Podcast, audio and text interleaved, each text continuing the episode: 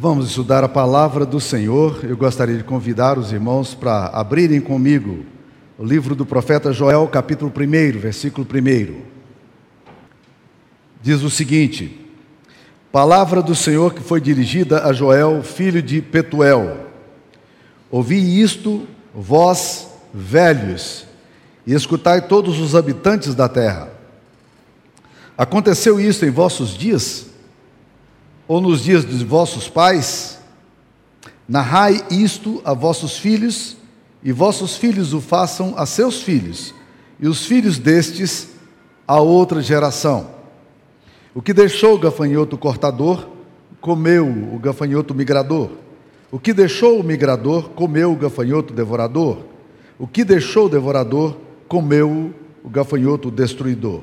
Ébrios, despertai-vos e chorai Vai todos os que bebeis vinho por causa do mosto, porque está tirado da vossa boca. Porque veio um povo contra a minha terra, poderoso e inumerável, e os seus dentes são dentes de leão, e eles têm os queixais de uma leoa. Essa é a palavra de Deus. O livro do profeta Joel começa com uma pergunta interessante, uma interrogação que o profeta faz ao povo de Deus ele inicia dizendo o seguinte: Ouvi isto, vós velhos, e escutai todos os habitantes da terra. Aconteceu isso em vossos dias ou nos dias de vossos pais?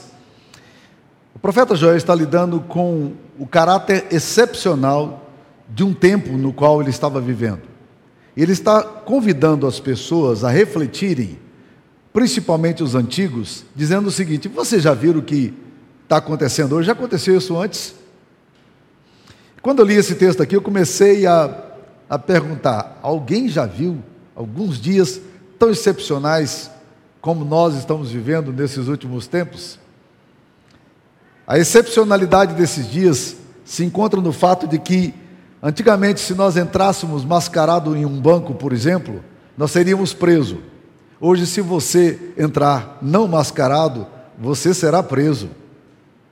Eu me lembro de um, de um tempo atrás, e não faz muito tempo, em que meu irmão voltou de uma viagem e ele queria dar um abraço nos, nos, nossos, nos meus pais, e estava com saudade deles e foi à casa deles, mas não podia chegar. E ele estava com tanta saudade, ele tinha um saco de plástico, daqueles que envolve o colchão, bem grande. E ele pegou, se envolveu naquele saco de plástico todo e foi como uma múmia para a direção do meu pai e da minha mãe, para dar um abraço neles, para não passar o vírus da Covid. Não é interessante? Que dias são esses? A maioria das nações ocidentais foi obrigada a um brutal isolamento social, a um lockdown. E de repente nós somos distanciados de amigos, de familiares da igreja. Certa pessoa chegou a colocar no WhatsApp dela, e eu achei muito interessante, num grupo em que eu estava participando, disse: Gente, se eu sair do grupo, por favor, me coloquem no grupo de novo, porque eu estou com vontade de sair para algum lugar. a gente vai vivendo os dias exatamente assim. Quem poderia prever que um simples vírus seria capaz de fechar o templo de uma igreja? Nosso departamento infantil, nosso ministério infantil está fechado há mais de um ano há mais de um ano. O nosso acampamento não pode ter atividade. Há pessoas da nossa comunidade que faz mais de ano que não participam da ceia. Aliás, reforçando o aviso, domingo que vem, às 11 horas da manhã, teremos um drive-thru aqui. E se você está na sua casa e não tem participado da ceia, pega o carro com alguém e vem aqui. Você vai participar conosco. Nós não podemos ficar mais isolados. Os que estiverem presencialmente vão participar e os que estiverem também no drive-thru vão poder participar também. Mas são dias excepcionais. Alguém ouviu falar de um tempo em que as igrejas fecharam suas portas, foram obrigadas a fechar as suas portas? Quem poderia prever que empresas mudariam completamente a sua forma de trabalhar? Os empregos seriam virtuais, home office as pessoas estariam em casa, atendendo ao seu trabalho. Professores dariam aula através de uma câmara. pessoas participariam na escola desse jeito. Nosso seminário, no início do ano, fez toda uma, uma reforma lá em Goiânia e ampliaram as salas. Disseram: não, nós vamos recomeçar agora para valer. E no mês, de, no mês de, de fevereiro, mês de março, aí veio a crise maior do que a do ano passado. E eles tentaram conciliar: não vamos fazer semipresencial, não deu certo, aí eles desistiram e falaram assim: gente, tudo agora é por EAD até o final de junho para ver o que, que vai acontecer. O que, que vai acontecer? Essa é uma pergunta que o profeta Joel está fazendo em relação ao seu tempo, mas que se aplica a nós. A pergunta é: aconteceu isso em vossos dias ou nos dias dos vossos pais? Essas coisas poderiam ser imaginadas por alguém? Quantas coisas excepcionais em tempos de pandemia, e o profeta Ageu está perguntando aqui sobre os dias dele, e essa pergunta se aplica a nós. Ele afirma que o evento excepcional iria trazer algumas consequências. A primeira consequência que ele fala é de uma peste. Tudo a ver com o nosso, nosso tempo, né? Porque ele fala aqui, não obviamente de uma pandemia, mas ele fala de algum fenômeno que não era um fenômeno muito incomum lá na região onde ele morava, em Israel, que era o fenômeno dos gafanhotos que vinham e assolavam uma determinada região. Recentemente nós tivemos um caso semelhante aqui no Paraguai, no Uruguai, quase chegando à fronteira com o Brasil. Só que o caráter da vinda desses gafanhotos seria violentíssimo e seria uma praga após a outra.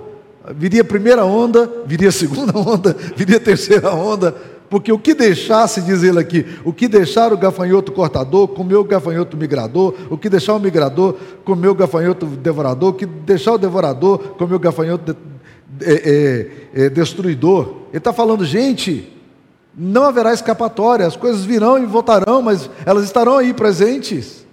Alguns é, intérpretes imaginativos da Bíblia começam a dizer: não, o gafanhoto destruidor é isso, não, o gafanhoto migrador é isso. Tudo isso aí, meus queridos irmãos, a Bíblia não autoriza a gente a falar.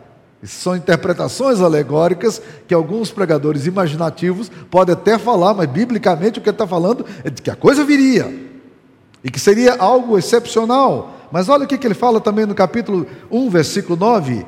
Cortada está da casa do Senhor a oferta de manjares e a libação. Os sacerdotes, ministros do Senhor, estão enlutados. Ele está dizendo, gente, nós não teremos condição de ter mais cultos. Nós não somos templistas. Os templistas são pessoas que acreditam que Deus está num determinado lugar. Então, algumas pessoas acham que acreditam que Deus está na igreja, no templo. Deus não está no templo. Deus está em qualquer lugar. Então, qualquer lugar onde a palavra de Deus é aberta, onde o evangelho é pregado, Deus está presente. Nós não somos templistas. Mas o povo judeu era templista. Eles o povo judeu acreditava que Deus estava lá naquela casa do Senhor, lá no Monte Moriá, era naquele lugar ali que Deus tinha se revelado, era aquele lugar o lugar sagrado, ali estava o templo do Senhor, ali estava a arca do Senhor, portanto Deus estava naquele lugar. Nós não cremos nisso, mas para aqueles dias, para aquele povo templista, isso era a pior notícia que poderia acontecer. As pessoas não poderiam vir para o culto mais. As pessoas teriam que adiar os seus projetos e a, e a, e a vida e a vida cultica da forma como faziam. Mas há uma outra coisa que ele diz aqui no versículo 8: Lamenta com a virgem que pelo marido da sua mocidade está cingida de pano de saco. Olha que coisa interessante, ela está falando, Lamenta com a virgem que pelo marido da mocidade está cingida de pano de saco. A gente pode dizer, se é virgem, é casada, como é que funciona esse negócio? É o, é o mesmo modelo do casamento de Maria e José. Lembram-se dele? Em que eles estavam desposados um do outro, mas eles não se conheciam. Essa era a forma judaica. Na verdade, não havia noivado no judaísmo, havia casamento. O casamento era esse período de noivado. Eles não ficavam juntos, mas eles estavam compromissados um com o outro. E agora as moças e os, os maridos não podem se casar. Essa coisa, vocês já ouviram falar disso, nos últimos tempos sobre isso, né? As pessoas não podem se casar. Eu estou vivenciando situações muito singulares. Agora, no início de maio, vou fazer mais um desses casamentos aqui na igreja. A gente chega aqui, está o pai da moça, está a mãe da moça, está o, pai, pai, o pai do rapaz e, e, e, a, sua, a sua mãe, e a gente junto aqui faz um casamento. É, abençoa as alianças. Eles acabaram de casar no cartório porque cansaram de esperar a festa de casamento que não pode acontecer. Então vamos postergar, não, vamos casar e quando a gente puder, a gente então faz uma festa com a família. É esse o lamento que está acontecendo aqui. Olha a similaridade, né? Os projetos de casamento seriam cancelados. Mas olha no capítulo 1, versículo 4, que ele está falando da economia. Quando ele fala do gafanhoto aqui, ele está falando da destruição agrícola que haveria de vir sobre aquele povo, que era um povo agropastoril. Então, eles perderiam a força da economia deles. E é muito importante, se nós fizermos uma correlação com tudo que está acontecendo também, com a excepcionalidade desse tempo, é bom lembrar que as nações europeias tiveram cerca de 9% de decréscimo no PIB. Né? A Espanha chegou a ter 11% no ano passado de decréscimo no PIB. No Brasil, 4,1% de, de menos produto interno bruto. E aí você imagina, isso desemboca uma série de coisas. Cada décimo desse, no Brasil, por exemplo, significa centenas de pessoas desempregadas, centenas de milhares de pessoas desempregadas. É uma situação muito complicada. Então, o profeta está falando exatamente sobre isso. Mas ele fala uma coisa, meus queridos irmãos, que tem tudo a ver com essa excepcionalidade do nosso tempo. Joel capítulo 1, versículo 12. Mais uma coisa que ele fala aí. A vide se secou, a figueira se murchou, a romeira também, a palmeira, a macieira, todas as árvores do campo secaram, e já não há alegria entre os filhos dos homens. Um dos aspectos mais terríveis que a pandemia tem gerado é exatamente a questão da depressão, que ainda não tem sido contabilizado como deveria ser. Pessoas angustiadas, pessoas reféns do medo.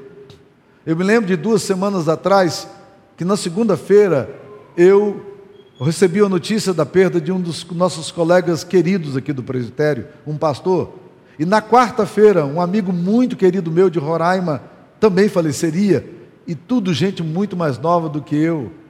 E a gente já estava acompanhando outros casos, e essas coisas vão afetando a gente psicologicamente. Você não sabe a dimensão que isso tem. Você perde um amigo aqui, você perde uma pessoa querida, você perde um, um parente. Né? É, na, em Belo Horizonte faleceu um primo meu que, que tem um filho deficiente, e aí o filho deficiente, o médico por alguma razão disse, não fale para ele, porque ele não vai organizar isso aí, o simbólico dele, e aí ele fica em casa procurando aquelas situações que nós entendemos muito bem, porque nós estamos vendo tudo isso, a alegria, as festas, os encontros, né? Vontade de fazer um churrasco, vontade de comer um pão de queijo, vontade de estar com o grupo da igreja, vontade de abraçar, essas coisas todas vão pegando a gente essa é a excepcionalidade desse tempo. Aí o profeta Joel diz no capítulo 1, versículo 15: Ah, que dia! Que dia é esse? Que tempos são esses que nós estamos vivendo? Como é que nós interpretamos isso biblicamente? O que, é que o profeta Joel vai falar? Eu queria dizer algumas coisas sobre, sobre essa excepcionalidade. Primeiro, o profeta Joel entende a excepcionalidade do tempo dele como uma forma de julgamento de Deus. E isso aqui eu vou falar com muito temor, por quê? Porque eu tenho muita dificuldade de fazer uma relação de causa e efeito em relação a tudo o que acontece de mal tem a ver com o pecado ou com o julgamento de Deus. Eu sei que Deus julga a história, julga os tempos, julga a vida individual, mas é muito perigoso a gente fazer uma relação de causa e efeito por tudo de mal que acontece. Às vezes as pessoas estão passando por enfermidades ou perdas e elas associam imediatamente que o fato delas estarem passando pela luta, por terem perdido uma pessoa querida, por estarem sofrendo, é porque Deus está julgando alguma coisa. E essa relação Jesus não permitiu. Tanto no texto de Lucas 13, que eu não vou explorar aqui agora, quanto no texto de João 9, versículo 1. Em Lucas 13, Jesus é, se encontra com a situação de alguns adoradores que vão fazer um culto, e Pilatos chega e mata aqueles homens na hora da adoração. E ele diz: Você acha que eles eram eh, mais pecadores do que vocês por terem morrido dessa forma tão brutal e estranha na hora de um culto? Ele diz: Não eram, eu vos afirmo. Mas se vocês não se, se arrependerem, todos de, de igual modo perecerão. Jesus disse isso. Jesus não está permitindo essa associação da relação causa e efeito. Em João 9, versículo 1, os discípulos veem um homem cego e perguntam: quem nasceu cego, este ou seus pais, para que ele viesse sofrer essa consequência? Jesus disse: nenhum nem outro. Em outras palavras, Jesus está dizendo: olha, gente, não faça essa associação, ela é perigosa. Mas ao mesmo tempo, meus queridos irmãos, é bom lembrar que Deus exerce juízo na história. Apesar da gente não querer fazer essa correlação tão direta de, de relação causa e efeito, porque temos uma pandemia, tem um julgamento, ao mesmo tempo a gente não pode deixar de ver como o profeta Joel está fazendo isso aqui. Ele, tá, ele não, não podemos deixar de entender que Deus, a seu modo, de acordo com seus propósitos e soberania, deseja executar algumas coisas através do julgamento que ele faz. E eu tenho absoluta certeza de que, de que esse momento da história é uma forma de Deus fazer o que ele está fazendo aqui no versículo 5, quando ele, o profeta grita: ébrios, bêbados, despertai-vos e chorai. Ô gente, para de ficar bebendo, para de ficar fora da realidade, abra os olhos espirituais. É, é como o profeta tivesse, Deus estivesse dando um choque de realidade naquelas pessoas, dizendo: Ô, oh, vocês que vivem bêbados aí, vamos lá, acordem, acordem para a vida, vejam as coisas. Então o texto aqui está nos chamando, nos convidando a, a perceber o julgamento de Deus. Nós não podemos passar pela dor, pela pandemia, por lockdowns, isolamento social e não aprender nada. E eu fico sempre me perguntando é, o que, que, vai acontecer com a igreja? Essa é uma pergunta que nós estamos fazendo de pós-pandemia. O que, que vai acontecer com a igreja pós-pandemia? Que igreja será essa? E a minha expectativa, meus queridos irmãos, é que nesse julgamento duro de Deus, nós saiamos mais fortes espiritualmente, nós sejamos mais convidados por Deus para nos aproximarmos dEle, a conhecermos melhor a Ele, crescermos enquanto crentes, enquanto discípulos de Cristo, enquanto servos de Deus, para a gente poder ter maior compromisso com o reino de Deus, porque esse tempo é um tempo de julgamento, sem dúvida nenhuma. Então a excepcionalidade nos convida a entender isso. Segunda coisa, a excepcionalidade nos convida também à revisão e à conversão.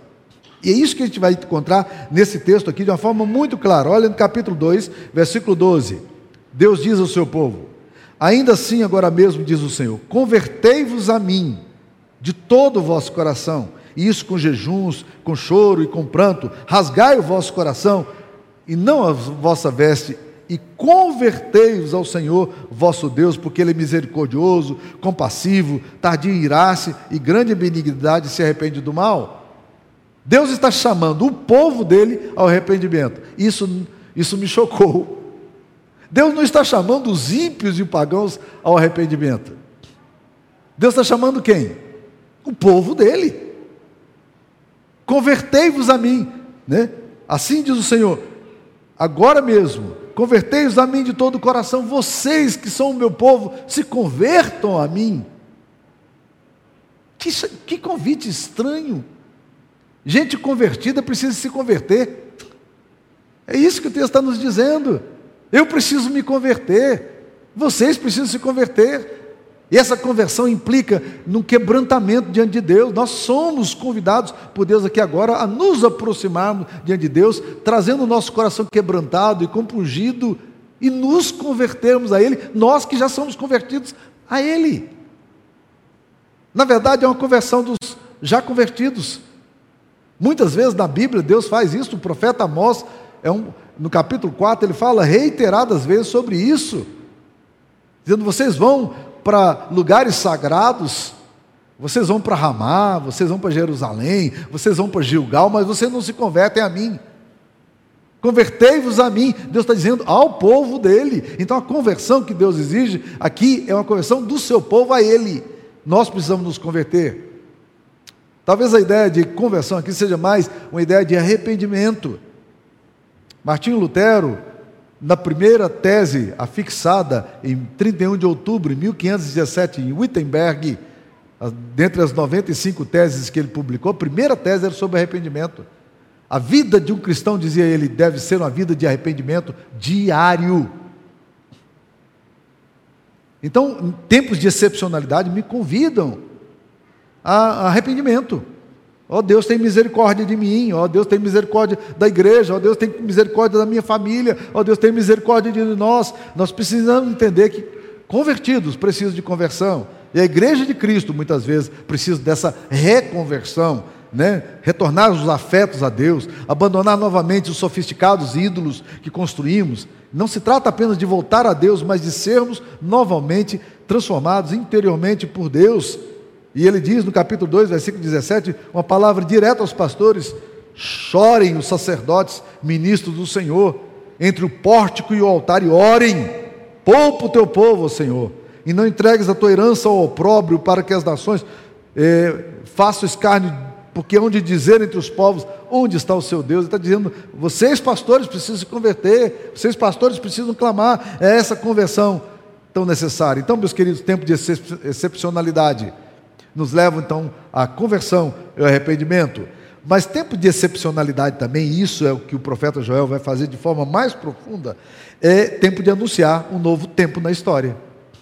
E é exatamente o que vai acontecer, porque curiosamente, o livro de Joel, que fala desses tempos excepcionais, desses dias estranhos, o dia da, da ira do Senhor, do juízo de Deus Senhor, na história, é exatamente esse livro aqui que vai falar de uma das promessas mais lindas que existe nas Escrituras Sagradas. Olha o capítulo 2, versículo 28 de Joel. E acontecerá depois que derramarei o meu espírito sobre toda a carne. Vossos filhos e vossas filhas profetizarão Vossos velhos sonharão, e vossos jovens terão visões, até sobre os servos e sobre as servas derramarei o meu espírito naqueles dias. Ou seja, a promessa do derramamento do Espírito Santo se dá no tempo da excepcionalidade. O profeta está dizendo: Deus está exercendo juízo, Deus está convidando a gente para arrependimento, mas Deus está também fazendo uma promessa: eu vou derramar o meu espírito. Louvado seja o nome do Senhor, porque no meio da crise, o que Deus está fazendo é exatamente isso aí dizendo: Eu vou derramar o meu espírito sobre, sobre as pessoas, sobre a minha igreja, sobre o meu povo. E a vinda do Espírito Santo traria resultados profundos em todas as gerações, em todas as classes sociais, porque servos e servas também seriam abençoados. Seriam também sobre velhos e jovens, e eu não tenho muita dificuldade de entender o texto que fala: vossos velhos esse texto que fala, vossos jovens terão visões, porque eu acho que os jovens são carregados e engravidados de visões. Eles olham para o futuro com esperança. O que vai acontecer com essa juventude? O que vai acontecer com os, os moços da igreja? E quando a gente olha para os velhos, para os idosos, a gente fala assim: hum, é, acho que já produziram o que tinha que produzir, né? A gente às vezes tem a impressão, a vontade de dizer: já deu. já deu, mas olha o que o texto está falando. Os vossos velhos sonharão. Em Santa Maria da Conquista, na Bahia, existe um orfanato da igreja presbiteriana que foi feito, construído há muitos anos atrás. Eu tive o privilégio de conhecer a fundadora desse orfanato, que foi uma mulher que criou o reverendo Adail Sandoval, é, lá em Brasília é, que foi o pastorzão lá de Brasília, da igreja de Brasília, eu, com o qual tive o privilégio de trabalhar como pastor auxiliar. E, e o reverendo Adail foi criado desse orfanato. E é muito interessante porque um determinado dia a igreja, querendo fazer uma surpresa para o reverendo Adail, resolveu convidar essa irmã querida, que estava na época com 94 anos de idade, para vir de surpresa para participar do culto da manhã. O reverendo Adail não sabia de nada. E aí ela chegou no culto e andando serelepe, rapidinha, com 94 anos de idade, e aí os diáconos, ela tinha uma escadaria na igreja para subir no púlpito, tinha uma escadaria grande, e ela foi subir, os diáconos resolveram dar as, as mãos, ela olhou para o lado assim, brincando, e falou assim, vocês estão precisando de ajuda? Né? E subiu, né? 94 anos, serelepe, e aí começamos a conversar com ela na hora do culto. Aí alguém perguntou para ela, uma das perguntas foi, a senhora tem algum sonho ela disse: Ah, meu filho, eu não tenho muito sonho mais, não, 94 anos, né? Nós temos 420 lugares para crianças lá, graças a Deus, Deus tem. Então, assim, eu não tenho muito mais sonho. Eu só queria. O meu único sonho é construir mais uma ala para 120 crianças. Hã? Hã? Ela não tinha muitos sonhos, não. Ela tinha 400 crianças lá no orfanato e tinha o sonho de construir uma ala mais para mais 120 crianças. Era só esse o sonho dela. Não é fantástico imaginar essas coisas, meus queridos? Louvado seja o nome do Senhor. Deus derramaria o Espírito sobre o seu povo e esse Espírito Santo impactaria todos os povos, e acontecerá que todo aquele que invocar o nome do Senhor será salvo. Joel capítulo 2, versículo 32. Essa é uma promessa missionária. Não apenas os judeus seriam impactados, mas o Espírito renovaria as nações. No Novo Testamento, o apóstolo citará isso aqui de uma forma maravilhosa. Ele interpreta, o apóstolo Paulo interpreta em Romanos 10, esse texto aqui, meus queridos, à luz de um contexto de missões. Porque ele fala no capítulo 10, versículo 12 e 13: Pois não há distinção entre judeu e grego, uma vez que o mesmo é o Senhor de todos, rico para com todos que o invocam. Porque, aí ele cita Joel: todo aquele que invocar o nome do Senhor será salvo. Ou seja, ele está dizendo: nesse tempo de excepcionalidade, eu quero anunciar para vocês que eu vou derramar o meu Espírito Santo, e todo aquele que invocar o nome do Senhor será salvo. Eu vou derramar o meu Espírito Santo, que vai alcançar as nações, trazer conversão para gente perdida. E aí você fica então agora na expectativa, né? Você olha assim, esse tempo doido, maluco, excepcional, tudo fechado, as coisas complicadas, e Deus está dizendo: Eu vou derramar o meu Espírito Santo. E a todas as nações e todos os povos, e todo aquele que invocar o nome do Senhor, por causa da ação do Espírito Santo, será salvo. Eu estou olhando lá para os povos nós estamos aqui olhando o problema, nós estamos vivendo nesse problema, é o que o profeta Joel está experimentando aqui agora, gafanhoto para tudo quanto é lado, as coisas fechadas, a alegria parece que foi roubada, e Deus está dizendo assim: olhem para a história, olhem para o novo tempo, um tempo de restauração que eu tenho que trazer para vocês, e a restauração que ele profetiza aqui, é restauração que vai em algumas áreas, restauração psicológica, porque no capítulo 2, versículo 23, ele fala: Alegrai-vos, pois, filhos de Sião, regozijai-vos no Senhor vosso Deus, porque Ele vos dará em justa medida a chuva, fará descer como outrora a chuva temporã e a serode. A chuva serode é aquela chuva que vem fora do tempo. Deus está dizendo: Olha, alegrai-vos, filhos de Sião. E essa restauração também seria econômica, porque no capítulo 2, versículo 25, ele fala: Restituir-vos-ei os anos que foram consumidos pelo gafanhoto migrador, pelo destruidor, pelo cortador, o meu grande exército que enviei contra vós outros. Comereis abundantemente e vos fartareis, e louvareis o nome do Senhor vosso Deus, que se ouve maravilhosamente convosco, e o meu povo jamais será envergonhado. O meu povo jamais será envergonhado. O meu povo jamais será envergonhado. Mas acima de tudo, meus queridos irmãos, além da restauração psicológica e econômica, eh, tem a restauração espiritual. Até sobre os servos e sobre as servas derramarei o meu espírito naqueles dias. Então, meus queridos, nós estamos aqui no meio do vírus, um vírus que surge do nada, que contamina o mundo, gera mais de 3 milhões de mortes nos dias atuais, ainda há muita expectativa infeliz de que muitas pessoas serão ceifadas, né? mas afeta a economia mundial, altera o modus operandi do mundo, fecha as igrejas, distancia as pessoas, os amigos. Mas o que será que esse tempo excepcional quer nos ensinar à luz do Evangelho, à luz da mensagem? E ao pensar na excepcionalidade, eu não posso deixar de refletir sobre a cruz de Cristo. Que, que momento excepcional foi a cruz de Cristo, não foi? Que momento mais estranho. O Deus encarnado numa cruz. O melhor homem que a sociedade já produziu é julgado por um sistema absolutamente iníquo, como sempre foi na história, né? Lamentavelmente, nós temos vivenciado isso de forma muito presente ultimamente. Nada estranho, meus queridos irmãos, nada. Aquela cruz é que é estranha. Aquele lugar não faz sentido. Aquele homem ali não faz sentido algum. É um tempo excepcional. Ele se diz filho de Deus, ele andou entre nós fazendo bem, mas vamos colocá-lo na cruz assim mesmo. Ele é declarado inocente. Pilatos diz duas vezes: Eu não vejo nesse homem crime algum.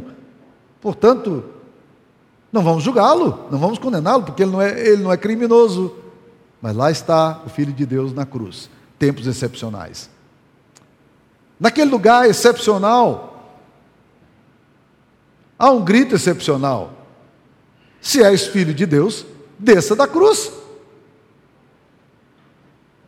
Manifesta a sua excepcionalidade. Ali está o Filho de Deus rendido. Tempos excepcionais. Mas na excepcionalidade da cruz é que se encontra a nossa glória, a nossa restauração. É ali na cruz que nós fomos perdoados. Foi na cruz que os nossos pecados foram levados de forma brutal. Foi ali na cruz que Jesus Cristo nos justificou diante do Pai. Foi ali na cruz que Jesus assumiu o meu lugar e o seu lugar para nos dar a, a, a redenção.